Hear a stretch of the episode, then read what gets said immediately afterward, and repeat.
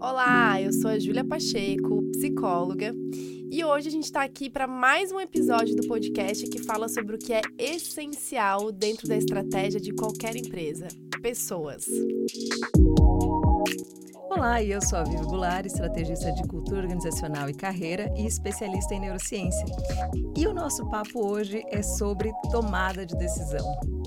Nos últimos a gente comentava que eram foram pedidos, né, do, do, da nossa audiência aqui pedindo, sugerindo temas e temas. E a gente teve no nosso último de agilidade emocional muita sugestão de tema. Mas excepcionalmente este tema de hoje não veio da audiência. veio por uma necessidade é... pessoal. a gente tomou a decisão por conta própria de colocar esse tema na pauta, porque quando a gente vai juntando as sugestões de tema do pessoal, até a agilidade emocional e mais algumas, passa por tomar uma decisão, ou a qualidade da decisão tomada. Então a gente decidiu trazer hoje para a mesa esse tema é, de uma perspectiva um pouco diferente, né, Júlia? De tomada de decisão. Porque para a gente começar a arrumar aqui as prateleirinhas da nossa. Uh, colocar em prateleira esse tema, porque tem muitas nuances, né? Quando a gente fala de tomada de decisão, a gente tem as grandes decisões que a gente toma dentro de uma empresa ou na vida uhum. pessoal. Uh, e essas a gente costuma pensar um pouco mais, alguns até fazem matriz de tomada de decisão. Então tem uma série de, forma, uma, uma for série de, de formas de você tomar uma grande decisão na vida. E tem aquelas decisões cotidianas que a gente precisa ir tomando todo dia. E que se a gente não tomar a decisão hoje, ela vai passando despercebido, ou a gente vai procrastinando aquela tomada de decisão, até que a gente olha para o lado e tem uma pilha que foi para baixo do tapete, mas ela virou uma montanha de tomadas de decisões ou de que a gente não tomou, ou de decisões não tomadas e que causam incômodo por vezes, uhum. né? E tem também na organização dessa prateleirinha que a gente está colocando a qualidade das decisões tomadas. Tem também a gente poder tomar uma decisão e voltar atrás, ter tranquilidade de voltar atrás, uhum. porque nesse processo né, de aprendizagem contínua, errar faz parte de tomar uma decisão e voltar atrás. E aí, Júlia, eu queria começar te ouvindo, porque nessas prateleirinhas, vamos puxar a primeira gaveta aqui das tomadas de decisões cotidianas, essas do dia a dia, que por vezes a gente procrastina. Sim. Eu acho que a gente tem a ideia, Vivi, de que um, a vida é feita de grandes decisões. Mas se a gente for ver no nosso dia a dia, é, a vida ela é feita de várias pequenas decisões que a gente vai acumulando ao longo do dia. E num longo prazo, essas nossas decisões criam um grande impacto. Então, vamos pegar uma decisão muito simples, que é a decisão de fazer exercícios, por exemplo. Essa é uma decisão que, num primeiro momento, tu tem que dispor, assim, de um ímpeto, de uma energia maior, que é vou me matricular numa academia, vou começar a correr, vou começar a fazer uma aula de alguma coisa. Esse momento inicial exige você sair da inércia, mas depois são pequenas decisões no teu dia a dia de você ir ou não ir. Uhum. De você deixar ali o teu tênis, a tua roupa pronta já para te ajudar nessa decisão, né? Mas são pequenas decisões que naquele dia não vai fazer muita diferença uhum. você ter ido ou não ido na academia, mas quando a gente olha no longo prazo, isso fez uma diferença absurda. Você pode estar treinando há 10 anos se você todo dia tomou uma decisão pequenininha de ir lá e fazer o seu treino.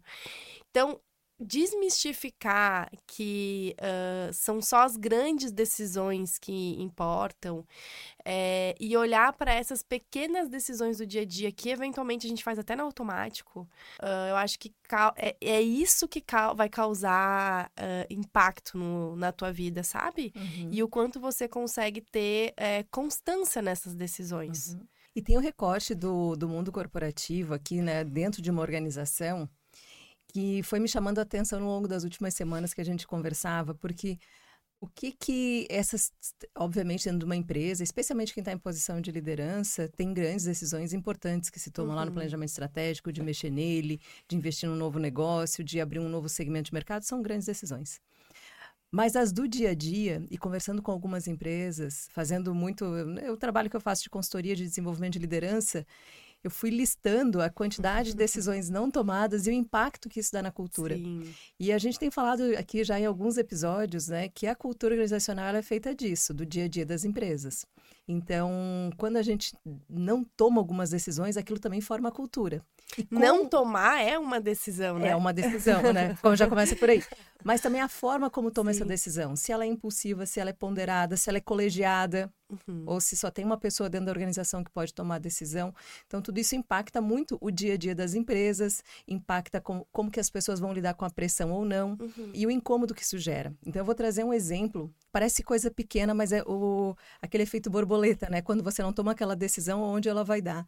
Então, decisão, a gente vai precisa decidir se a gente vai fazer um evento interno com os colaboradores no próximo mês. Quem toma essa decisão? Quem é que bate martelo se a gente vai parar a empresa por um dia para fazer um dia de é, all hands, de uhum. ou team building, ou workshop, ou o nome que você vai dar para esse evento interno? Alguém precisa bater o martelo e dizer sim, vamos parar todo mundo porque é importante. Então, to tomada essa decisão, aí depois precisa pensar, é obrigatório ou ela é facultativo. As pessoas são obrigadas a ir ou não. E o tempo que ninguém vai tomando aquela decisão e aquilo vai deixando de ser comunicado, aquilo vai gerando aquele ruído na equipe mesmo. E parece uma decisão pequena de ser tomada em 15 minutinhos, né? Não é uma grande decisão, mas é uma decisão que vai impactando a decisão das outras áreas. Né? A organização, o planejamento, a uhum. agenda das outras áreas. E aí isso vai se acumulando ao longo dos dias. E aí eu fui lembrando, por exemplo, decisões de vamos emendar o feriado do Natal e Ano Novo. Né? Se isso já não está fixo no calendário da empresa, se todo ano isso precisa de uma decisão, às vezes essa decisão pode ser impopular, que é hum, esse ano a gente não vai emendar. Mas o fato de eu procrastinar aquela comunicação ou bater o martelo que aquilo vai ser dessa forma, vai causando mal-estar. Não só mal-estar, né, Vivi? Isso que você fala do efeito borboleta, pegando esse exemplo aí do feriado, né? Se a pessoa não sabe se ela vai emendar ou não, vamos supor que ela é, não consegue planejar uma viagem ou ela não consegue comprar uma passagem com uhum. antecedência. Ela, daí quando ela vai comprar passagem já tá muito caro, ela não uhum. consegue ir. Daí ela tinha um familiar que ela não vê não sei quantos anos que, puxa, não uhum. vou conseguir ver. Uhum. Tudo isso é. Porque alguém demorou a deliberar. demorou a deliberar e daí e o que que acontece na uhum. maioria dos casos? Quando chega no último minuto, que assim, não há mais prazo para a decisão ser tomada, alguém vai lá e toma. e vai acontecer, né? E vai acontecer. Eu já passei por isso, agora que você falou do carnaval, eu lembrei bem. Como é que vai ser o feriado que carnaval? Na semana anterior decide que vai vai dar feriado, vai emendar o feriado de carnaval. E ainda quer que comunique como um grande benefício. Não que não seja, claro que é, mas comunicado uma semana antes, tanto de pessoas que ficou ali naqueles últimos uhum, meses uhum, esperando uhum. aquela informação, Sim. deixou de se programar de fazer uma viagem, não consegue mais. Deixa de ser uma coisa legal e a pessoa fica frustrada, né? Pô, demoraram tanto uhum. para comunicar que isso ia acontecer. E daí tem uma coisa muito interessante quando a gente fala sobre isso, que eu acho que dentro dessa gavetinha aí já tem várias nuances pra gente puxar, Sim. né? Tem, quando a gente olha para o indivíduo, né? Então a gente tá, vamos pegar esse contexto aí do mundo corporativo, vamos falar, vamos pensar num, sei lá, num diretor que está com essa responsabilidade, né? Uhum. Quando a gente avalia o estilo dessa pessoa, então pode ter várias coisas que uh, influenciam né, no jeito dessa pessoa tomar a decisão. Então, é, Claro que tem uma questão de genes, de tu ter, né, genes mais impulsivos, personalidade, personalidade né? também. Temperamento. Temperamento, o ambiente, né, que é uma combinação daquilo que uhum. tu já tem com aquilo que o ambiente é, ressalta em você. Então, se você já é impulsivo e você uhum. vai para um ambiente onde impulsividade é valorizado, ou é uma coisa bacana, ou você consegue colocar isso em prática, então isso tudo vai te construindo. As tuas crenças em relação a isso. Então, se você é uma pessoa que no passado tomou uma decisão que deu muito errado, isso te trouxe um prejuízo, uhum. ou você tomou uma decisão que foi muito impopular e a reação das pessoas foi muito ruim, você não soube lidar com aquilo ou você é um cara que não decide nada em casa, é a sua família que decide, e daí você chega no ambiente corporativo e você está sendo pressionado a decidir, mas você não tem esse repertório. Uhum. Então tem uma série de coisas quando a gente fala assim do indivíduo. Uhum. E uma coisa que eu ainda faço muito assessment para lideranças, né? Uhum. Assessment é uma avaliação de potencial, uhum. tanto de, de uh, questões assim, é, soft skills, quanto de personalidade, uhum. perfil, né? Então, tem alguns testes que a gente usa que a gente vê a tua preferência por uh, ser mais democrático, como Uhum. tu falaste, né? Então, ah, eu tenho uma preferência por chamar as pessoas para decidir as coisas comigo. Não tenho uma preferência de ser o cara que vai tomar a Uhum. decisão. Ou é, a pessoa que ah, é mais cautelosa. Então tem, né, ah, mais precavida, Uhum. pensa em várias outras coisas, é mais analítica, levanta várias questões. Então, a gente tá olhando para tudo isso quando a gente olha para um rosto de um diretor que precisa tomar uma decisão. Uhum. Toda essa bagagem, toda é um emaranhado de coisas ali, né? E a gente tá falando de um diretor ou de uma diretora, ou enfim, de um profissional com todo esse emaranhado dentro de uma cultura organizacional. É, eu ia fazer o recorte da cultura. Que é um outro emaranhado. Então, É. assim, são dois emaranhados que se conectam, né? A gente não tá falando. E, daí, quando a gente fala assim, pô, é só decidir, cara, se Só- vai emendar Vai ou não, não vai. vai, né? Quem tá olhando de fora Aham. faz essa leitura, né? Mas eu queria que tu falasse um pouquinho da, da cultura. É porque isso tem um peso muito grande também na forma como a pessoa vai tomando decisão e, né, tem toda a parte do perfil e a cultura ela vai trazer para a pessoa. Vou dar um exemplo para ficar mais claro aqui desse recorte da cultura. Se na empresa a gente tem um clima gostoso, um clima amigável, eh, a gente está lá no topo do GPTW, do Great Place to Work, né? Então a gente tem uma cultura que a gente não gosta do desagrado. A gente gosta do, do ser bem-quisto, de ser reconhecido por ser um ambiente eh, soft, agradável. E por vezes, por, às vezes por uma questão de negócio, essa decisão para ser tomada, ela pode ser impopular. Ela vai ser uma decisão impopular. Então, como é que eu vou lidar com as pessoas não gostando da minha decisão? E aí, por isso que eu vou procrastinando. Então, esse pode ser, esse é um recorte de cultura. E o oposto também, que seria um recorte de a empresa estar sempre buscando o culpado, digamos, de uma tomada de decisão. Então, eu já tomei alguma decisão, não foi legal e eu fui muito apontado. E aí, isso inibe uma nova tomada de decisão. Então, as pessoas vão ficando em cima do muro. Deixa que o outro tome essa decisão, que se der errado é com ele, não é comigo. Porque tem aquele, a política do caça, caça às bruxas. Tu tinhas falado do CPF esses dias, né? Isso, porque é isso. Você vai fazer lá um planejamento. Eu acho super tóxico isso, né? É, e daí, quando eu falo eu acho, sou eu mesmo pessoa física, não, não tô trazendo nenhuma ciência aqui. Mas eu entendo que é tóxico, porque quando a gente está lá né, no planejamento, e agora aqui, quem é o CPF responsável por isso? Poxa, isso tem um peso para a pessoa que ela pensa, tá, vou pôr meu CPF, o que, que acontece depois? E se der errado, a empresa tem abertura ao erro, como que ela vai lidar com Sim. aquilo? Porque se ela não lida bem com aquilo, ninguém mais vai arriscar querer pôr o tal do CPF na frente daquela tomada de decisão, porque a, a- empresa não aceita. Apesar do erro fazer parte do aprendizado, uma série de coisas que dá para ter um episódio só sobre isso, né? Mas aprendizagem contínua e a importância do erro.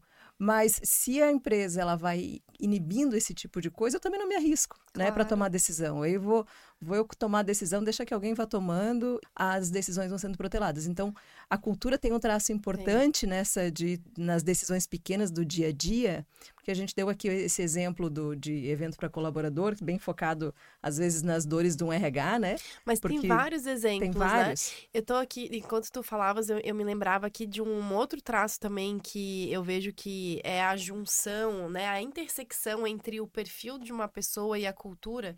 Em determinado momento da minha vida, eu trabalhava numa empresa onde ahn, as pessoas, a grande, a alta liderança reclamava muito que as pessoas não tinham accountability, né? Não se Uhum. responsabilizavam, não tocavam Uhum. as coisas e tal.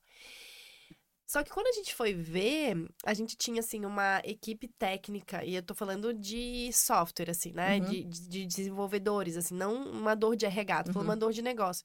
Nós tínhamos uma equipe de desenvolvedores muito competentes, Uhum.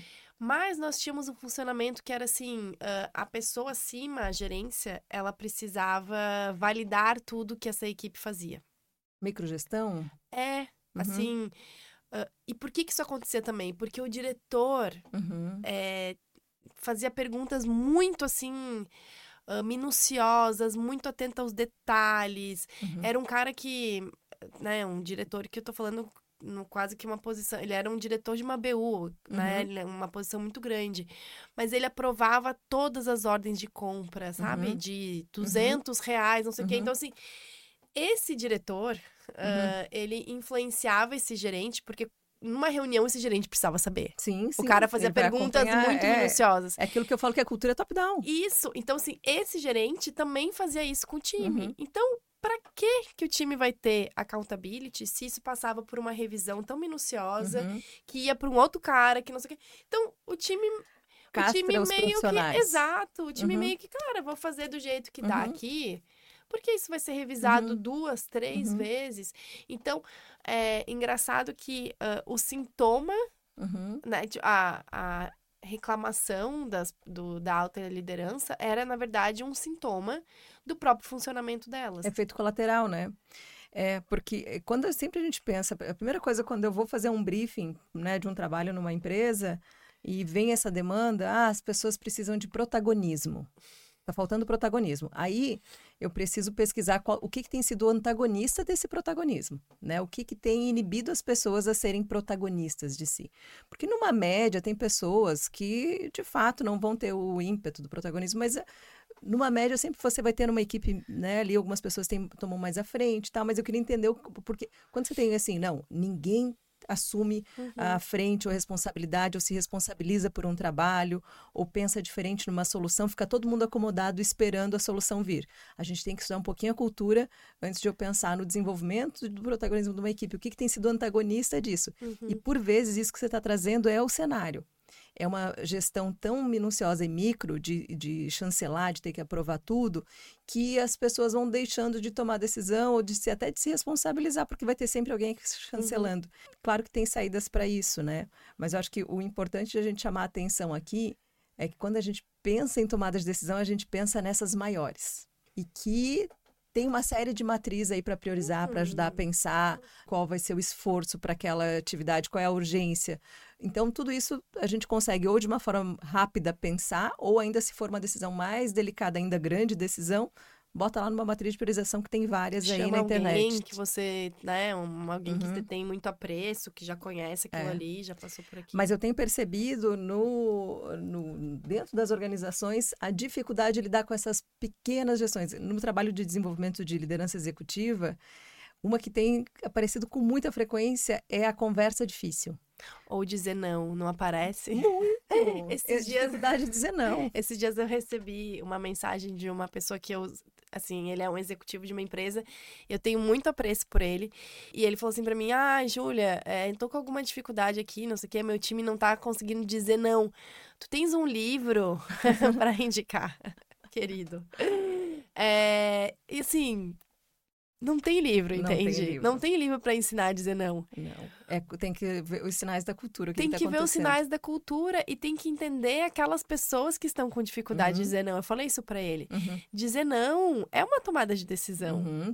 É um posicionamento, é um momento que, que tu dá limite, que tu traz contorno, que tu fala, olha, tu queria uma cerquinha, né? Uhum. Então, só que pra você poder dizer não, tem que ter uma combinação de coisas. Primeiro, que tu tem que se sentir seguro, né? Enquanto pessoa física, de ah, se posicionar, né? Então, você confortável no que no, no teu Confortável. não. isso, então É. tem todo um trabalho aí de autoconhecimento. E na intersecção dessa cultura. Como é que é falar não na minha cultura? Uhum. Como é que, o que que acontece quando eu falo não Uhum. nessa cultura aqui? O que que eu observo quando alguém se posiciona e fala Uhum. não? Que- quais foram as consequências? Uhum. Então, seria muito fácil se a gente pudesse ter, ter um Aham. livro sobre isso, mas é de uma complexidade incrível. É um livro, me dá um TED. TED, mais, melhor ainda, 15 minutinhos já resolveu meu não problema. preciso ler, eu não preciso ler. escutando aqui enquanto eu faço outra coisa. Exato, sacanagem. Mas é, eu queria abrir agora a gavetinha, então, da neurociência, de novo, né? Por quê? Recentemente eu fiz uma, mais meu, um dos cursos aplicado de neurociência aplicada ao ambiente corporativo e essa é uma questão da tomada de decisão que a neurociência coloca uma luz legal. Porque o ambiente corporativo ainda tem muito arraigado que, especialmente em posições de executivas e executivos, que quanto mais racional ele for para tomar uma decisão, melhor. Melhor a decisão dessa pessoa. Não sei se você já ouviu a- Nossa. essa frase assim, Júlia. Não, fulano ou fulana é muito emocional para decidir. Nossa, é muito emocional. Não sabe nem o que está falando quando faz isso. Eu já falei, eu já pensei dessa forma, assim.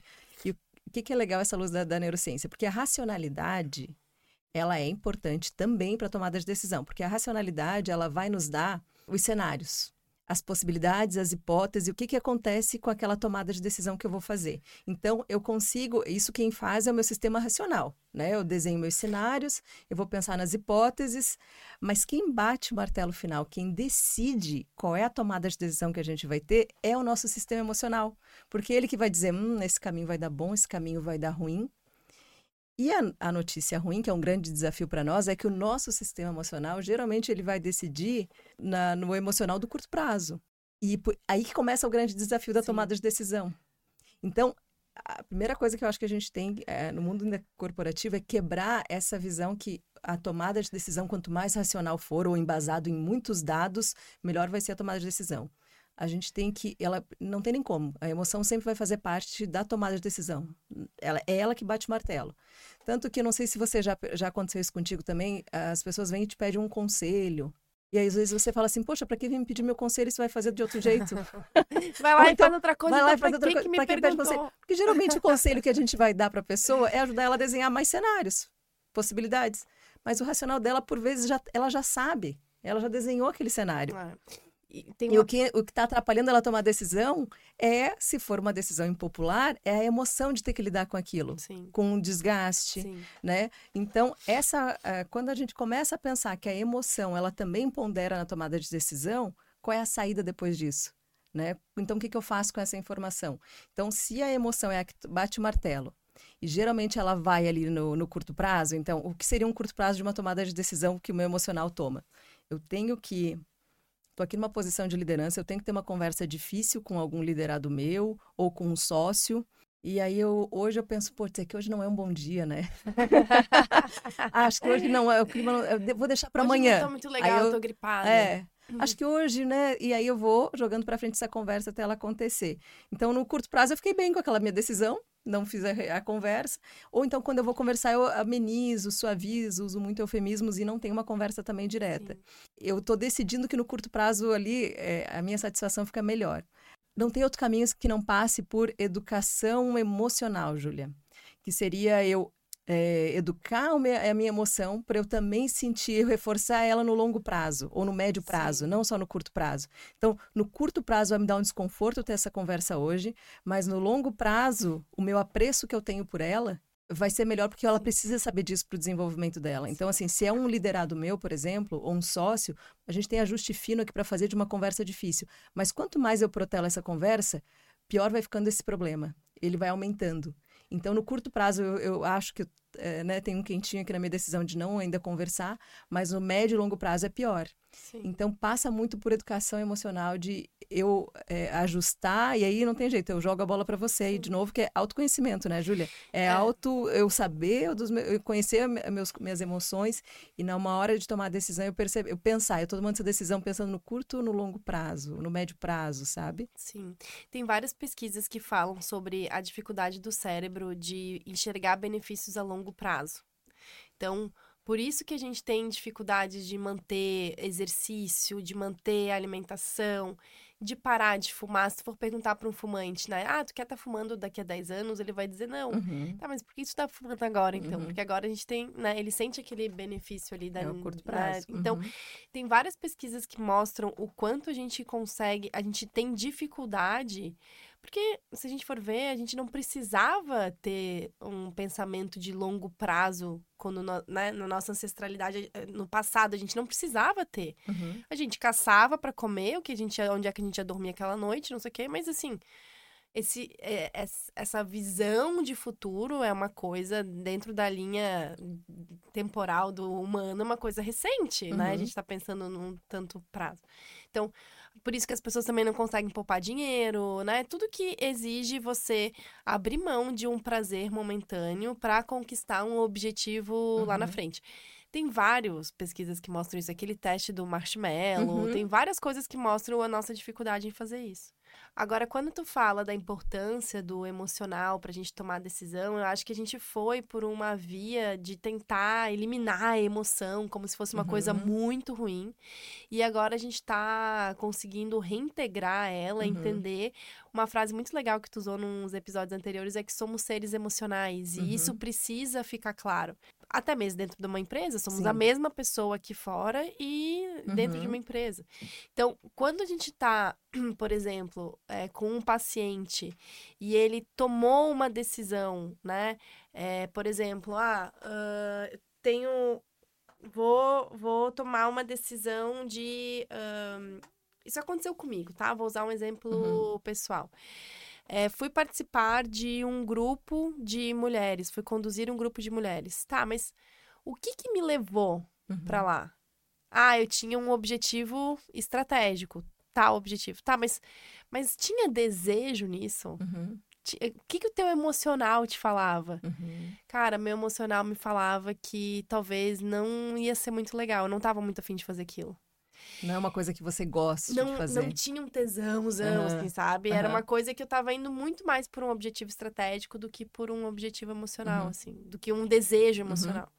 Então, hoje, quando a gente tá numa. A gente tá fazendo um processo terapêutico, isso é muito investigado, assim, Uhum. sabe? O, o que dessa decisão aqui tu queria? Uhum. É, ou uma- a gente está falando de decisões profissionais, mas eu acompanho várias pessoas que em determinado momento terminam um relacionamento. Uhum.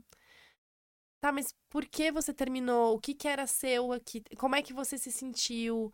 É, e, é- e essas questões de relacionamento são muito interessantes, porque é puramente emocional e as pessoas ficam tentando racionalizar em cima disso, Uhum. né? Ou se tu tá numa separação, tem coisas que são racionais, do tipo, vamos dividir os bens, quem vai Uhum. ficar com quem, não sei o quê. Mas tem uma questão emocional que é muito forte Uhum. e que ela não pode ser desprezada. Então, eu entendo que o jeito mais saudável é quando a gente consegue ah, criar uma. ah, assim, uma conexão entre esses dois lados, sabe? Uhum.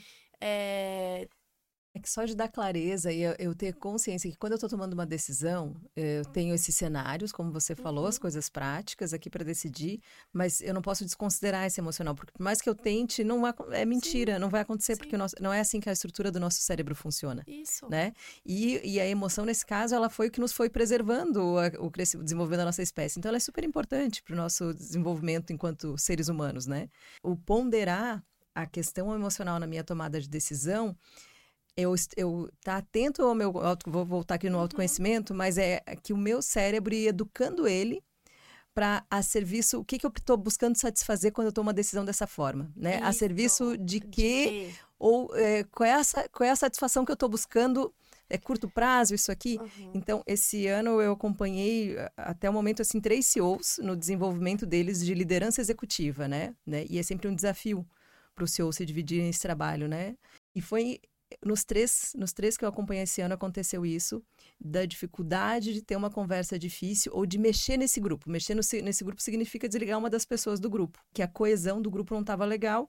Quando eu fui eh, entender isso da neurociência, como o nosso cérebro funciona, eu consegui ajudar eles melhor, porque antes eu ficava junto com eles, desenhando os cenários possíveis para ele, ele que toma a decisão, né? Sim ou não. E ele me dizia: "Não, eu sei que eu preciso essa eu preciso tomar essa decisão". Então, eu desenhar mais cenários para ele não ia ajudar ele. Uhum. Quando eu entendi que passava muito mais pela questão, quem estava batendo o martelo de passar mais um mês, tentar mais um mês, tentar outro mês, era o emocional dele em ter que lidar com essa situação, que obviamente é o tipo de situação que ninguém gosta de fazer, né? Aí a gente conseguiu evoluir, trabalhar, ele tomou a decisão. E aí depois da- daquela decisão, ele disse assim: "Nossa, eu precisava ter tomado Decisão pelo antes. profissional e pelo, pelo grupo de líderes, Uhum. pela, pela empresa também precisava tomar essa decisão antes, né?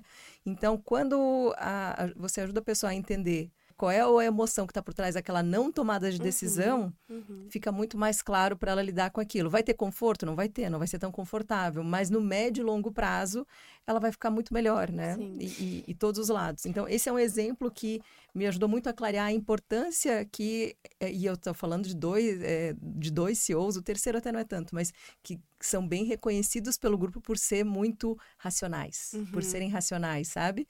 Então, o que também atrapalha muito nessa hora, porque a pessoa, ela se coloca essa bandeira e ela acha que ela tem que carregar essa bandeira para sempre, né? É a marca dela no mundo corporativo. E dela deixa de olhar para o emocional. E até de falar sobre Exato. isso, né? Então, quando a gente, a gente pensa, né, que são só grandes decisões, mas no consultório a gente tem ah, um cenário de muitas micro decisões que não são tomadas por questões emocionais. Então, ah, é, não estou falando de megas decisões, né? Por exemplo, uh, eu quero é, aplicar para uma vaga no exterior. Uhum. E a pessoa chega para mim e fala: Cara, olha, eu quero aplicar, quero trabalhar fora, não sei o quê, não sei o quê, mas não tô aplicando, não tô fazendo as aulas de inglês, não tô... Tem um desejo ali de a pessoa querer mudar de vida, trabalhar, não sei o quê, mas ela não faz. E ela não sabe nem por que que ela paralisa. Exato. Que loucura. Então, tá, mas existe esse desejo de ir mesmo? E, o- e o que que. Daí tu começa a ver que às vezes é uma questão de a pessoa não quer ir porque vai deixar alguém aqui. Ou a pessoa tá com medo de entrar em contato com as fragilidades dela nesse processo, porque ela vai precisar falar inglês, porque ela vai precisar se provar, porque ela vai precisar, né, ah, se vender para uma empresa fora, e daí ela tem muito medo porque ela tá insegura. É, e daí ela não fazer as aulas de inglês, vai postergando ela entrar em contato com as entrevistas, porque ela só vai fazer entrevistas se ela estiver bem no inglês, e daí ela não vai no inglês para não fazer entrevista. Então, são coisas assim muito, se a gente for ver, pequenas no dia a dia, mas que por trás disso, a, a pessoa para, ela chega para ti toda racional. Uhum. Eu mapeei essas empresas aqui, Uhum. eu já vi esses cursos de pós-graduação aqui, eu já estou fazendo aula de inglês particular aqui. Só que quando tu vai ver por baixo disso, tem todo um arcabouço emocional que faz com que a pessoa não consiga cumprir o plano dela ali, Uhum. né, que tá estruturado. É, e se ela se dedicar pelo menos um tempo para buscar qual é a emoção que está por trás daquilo, quem sabe ela desata esse nó, né? Isso. Ela consegue ir para frente. Tem um- uma outra gavetinha desse papo, Júlia, que é a qualidade da decisão tomada. E tem um, o livro que a gente comentou, acho que a gente pode trazer aqui, que é do, do Daniel Kahneman, que é o Rápido Devagar. O- brevemente, assim, esse livro ele fala da, da forma como também o nosso cérebro funciona, do pensamento, do, da decisão, do rápido, é as nossas ações que estão mais automatizadas, com base nos padrões nas nossas vivências. É, e o, rápido- o devagar é aquele que precisa pensar um pouco mais para tomar uma decisão. Então, um exemplo bobo aqui é, sei lá, 2 mais 2, 4, né? Você já sabe 4. 17 mais 24, 17 vezes 24, Eu já não sabia mais, às vezes. ótimo. Que ele vai exigir um pouquinho mais de estrutura, né? Do teu cognitivo aí para você pensar, vou aqui, e cada um vai fazer de uma forma, né? Um já vai imaginar aqui um risquinho embaixo, vezes sobe, desce. O outro já pensa com 40, mas e cada um cria a sua estratégia com base na forma como estrutura o seu pensamento e aí, né? Então, esse é o, é o paralelo do rápido devagar. O que, eh, falando da qualidade da decisão, ele traz no livro um exemplo que eu achei muito, muito legal para a gente pensar sobre. Ele fala muito dos vieses da tomada de Uhum. decisão. Sim. Então, numa decisão que você vai tomar rápido e que ah, vamos pensar no nosso dia a dia, já que a gente está falando das decisões corriqueiras e das decisões do cotidiano, e aí se eu tô lá eh, e também né, as pessoas ainda estão valorizando muito, o que pode também ser outra pauta, que é a multitarefa. Então, eu estou fazendo mais de uma coisa e exigem que eu tome uma decisão aqui, eu- é por esse caminho, é por ali. Então, você está ali fazendo mil coisas ao mesmo tempo e tomando decisão rápida. Quando você, não- está atento ao- aos teus vieses, né? Ele traz aqui a questão da, da heurística, mas dos teus vieses, vamos simplificar a conversa, você pode estar tomando, a qualidade da tua decisão pode estar é, ruim, né? Influenciada. Então, por isso também, o, volta aqui um pouquinho no, no, no autoconhecimento, do que, que você tem se alimentado, ou de que fonte você bebe, né?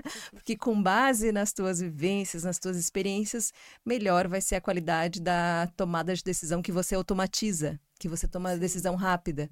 Então, é claro que daí, voltando até à racionalidade aqui, né? É claro que importa ah, se naquele assunto que eu vou tomar a decisão eu tenho mais experiência, se eu já tenho uma bagagem ali, eu vou ter um repertório maior para tomar essa decisão. Então, ela importa. Ele traz um exemplo para a gente pensar, e aí, quem, é, para quem está nos ouvindo aqui, presta atenção nesse exemplo aqui para ver se consegue entender a importância do viés, né? O exemplo que ele tá- traz é do Steve e uma pergunta sobre ele. Nesse exemplo que ele traz, então, o Steve é uma pessoa descrita como alguém introspectivo, preocupado com questões sociais e que valoriza a leitura. A pergunta é: o Steve, ele é um fazendeiro ou ele é um bibliotecário? Qual é a chance de ele ser um fazendeiro ou de ele ser um bibliotecário? Pensa aí, com base nessas informações que eu trouxe. ele é um cara introspectivo, preocupado com questões sociais e que valoriza a leitura. Pensou, Julia, se arrisca, ele é fazendeiro ou ele é bibliotecário? Com essas informações, né, é com esse recorte, obviamente, ele é um bibliotecário. Então, a maioria das pessoas vai contigo, tá? Porque ao se basear nessa descrição, as características que mentalmente você pensa do bibliotecário, pô, introspectivo, gosta de ler, tende a considerar realmente uhum. que ele é um bibliotecário, que é, é o mais provável. E isso acontece porque você está pensando com base nos, a tua, nos teus vieses de classificar a representatividade. Mas não, ele é um fazendeiro. Por quê?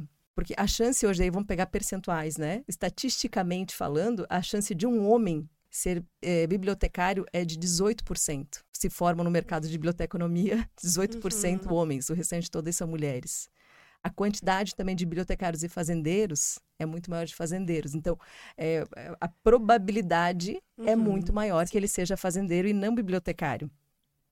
Então, as pessoas elas se concentram nessas semelhanças que você tem em uma informação superficial e tomam essa decisão deliberadamente rápido, né? Consideram que ele é um bibliotecário. O excesso de informações aqui, você entende que ele, ele essa, esse floreamento aqui, ele atrapalhou a tua tomada de decisão? É. Se eu tivesse te dado só uma informação, você teria sido mais precisa. Ou se você pensa um pouquinho mais, não com base no teu viés, se você pensa um pouquinho mais, você pensar na probabilidade, ou deixa eu pensar, pesquisa aqui, é a chance de homens serem bibliotecários, não. Mas, Vivi, esse é um exemplo bem legal, porque a gente faz a mesma coisa nos nossos processos internos. Então, a gente tem, a, a gente toma decisão, pessoalmente, assim, uh, para validar aquilo que a gente já tem de informações anterior sobre, anteriores sobre nós mesmas. São os atalhos mentais. Isso. Então, assim, se eu sou uma pessoa que eu acho que eu sou tímida, eu acho que eu não sei me relacionar com as pessoas, eu acho. A probabilidade de eu me comportar assim e daí as, né, as pessoas vêm na terapia e falam assim para mim: ah, eu sou muito tímida, eu não me relaciono, eu não sei o quê. E daí a gente começa a investigar e nas situações onde a pessoa tem oportunidade de se relacionar com alguém, ela não faz. Então tu vê que ela mesma faz um comportamento para reforçar aquela uhum. ideia de que ela mesma criou sobre ela, né? Então, assim, na terapia, a tomada de decisão é muito investigada. Esse é, é esse é exatamente esse exemplo da clínica, esse exemplo do Steve, que é o quanto nossos atalhos mentais influenciam a nossa uhum. tomada de decisão ou a nossa percepção, e isso pode levar a gente a, conclusões bem bem erradas, né? Incorretas. É. Por isso a importância de a gente começar a questionar até os nossos próprios processos mentais. Sair do automático. Sair do automático, né? Esse é o convite de sair do uhum. automático, porque se eu pego só. Eu, eu tenho um, um, viés aqui que, poxa, pessoa que gosta de leitura é bibliotecário, mas Fazendeiro Como também é pode gostar de vai ler, né? fazendeiro também no pode gostar. Pantanal, eles não estavam lendo. então, por isso, Júlia, que bolha importa, o que você lê importa. Sim. É por isso que o como você vê o mundo importa e mais ainda, diversidade importa. Sim. É importante que eu tenha contato com pessoas de diversas culturas, de diversas ancestralidades, porque isso me ajuda a diminuir o meu viés numa tomada de decisão. Então, se eu tenho uma posição especialmente de alta gestão, de liderança, eu conviver na diversidade dentro do mundo corporativo, ele vai me ajudar muito mais a ampliar o meu repertório de tomada de decisão automática, essa que eu tomo de forma uhum. rápida. E na vida pessoal também, Vive. Acho que se a gente pudesse responder, né? Como que eu tomo uma. Como eu tomo melhores decisões é se expor a situações que vão ampliar e situações tanto informativas, cursos uhum. e tal, quanto experimentais que tu vai viver mesmo, que possam ampliar o teu repertório, o teu conhecimento, para daí sim tu ter uma como se fosse assim ampliar a tua biblioteca de consultas uhum. antes de tomar uma decisão. Então, se a gente pudesse falar como ter tomar uma melhor decisão é amplie o seu repertório informativo, experiencial, né, comportamental para que dentro de um diante de uma necessidade de decisão, você consiga ter mais recursos e uma visão ampliada para é, eh, decidir melhor, diminuir, tentar diminuir o teu viés. É bem por aí mesmo. Então, para quem tem aí pensando na tomada de decisão, como é que eu começo a melhorar a qualidade, a agilidade da minha tomada de decisão, como é que eu paro de procrastinar Sim. pequenas decisões, né, do, do meu dia a dia, passa muito por isso, aumentar repertório. Aumentar repertório. Porque aí eu consigo automatizar a minha tomada de decisão rápida de uma forma muito com muito mais consistência ou com muito mais possibilidades e também estar tá atento à questão emocional, se conhecer Sim. um pouquinho. Que emoção, por que, o que que tá, o que, que eu estou sentindo aqui, por que, que eu estou evitando tomar essa decisão, por que, que eu estou tomando dessa forma, que eu sei que não é a melhor e estou preterindo outra forma de tomar decisão, o que, que onde está pegando aqui comigo, né? Ampliar repertório, Vivi, acho bem importante a gente falar que, assim, ampliar repertório em cursos é super importante, mas principalmente em experiências, porque o que que as pessoas, uh, o que que acontece com as pessoas, por exemplo, uh, quero tomar, quero fazer uma transição de carreira. E daí as pessoas querem tomar decisões sem ter caminhado uhum. minimamente uh, dez, passo, né, dez passos nessa estrada aqui. Uhum. Então, como, é, e, e, querem ter certezas absolutas, tá? Uh, sem terem caminhado uhum. dez passos na, na estrada. então, assim, aumentar repertório comportamental é Vai, te joga aí para experimentar alguma coisa. Porque é muito difícil tu tomar uma decisão. Primeiro que nunca saberemos tomar uma decisão 100% correta. É, tem aí o paradoxo da, né, das escolhas que a gente pode falar um pouquinho também. Mas é, quando você se coloca em campo, quando você se experimenta, você amplia as tuas as tuas uh, possibilidades ali, você consegue enxergar coisa que você não enxergava antes, e daí você pode escolher. Vou te dar um exemplo muito prático, tá? Um exemplo pessoal. Ontem eu, eu tava com um interesse específico em uma determinada área ali da psicologia, comecei a me interessar mais, comecei a estudar mais. Ontem eu fiz, eu pensei, cara, como que eu posso conhecer isso um pouco mais? Daí ontem eu fiz uma aula dentro de um curso grande, fiz uma aula só exclusiva sobre esse tema. Uhum. E daí eu falei, nossa, é legal, mas tem coisas ali que eu não sabia, que eu não sei se eu vou curtir muito trabalhar com isso, uhum. sabe? Só que se eu tivesse tomando essa decisão lá do meu sofá, sem me colocar em movimento, sem experimentar e sem uhum. ampliar o meu repertório sobre o tema, talvez eu ia decidir, talvez não, com certeza eu ia decidir com base Nada.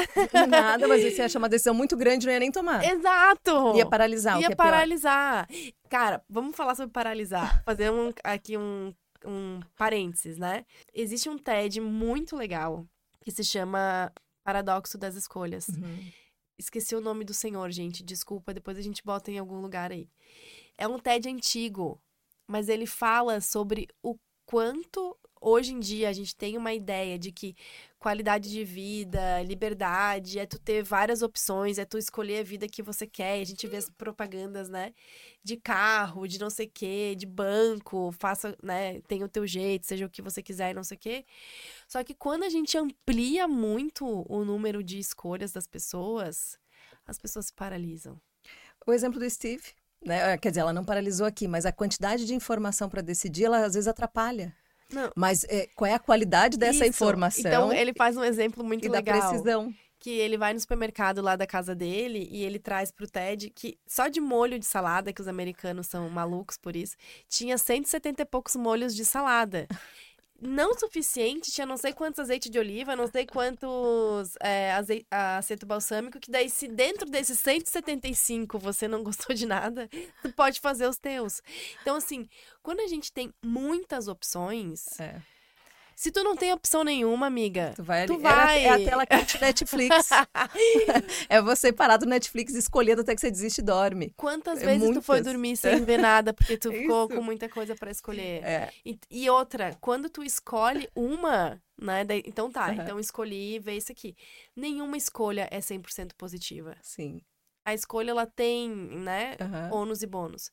E daí quando tu escolheu, então, sei lá, tu escolheu é, assistir, sei lá, Narcos. Daí tu olha, putz. Fica com uma sensação que eu tô perdendo tanta coisa. Tô perdendo é. Dark, que tá todo é. mundo falando que é. Dark é legal. Então, tu tá sempre. E as redes sociais fazem muito é. isso. E eu queria pegar um pouquinho antes do teu do parênteses que você estava falando disso, de testar um pouquinho, né, a ideia.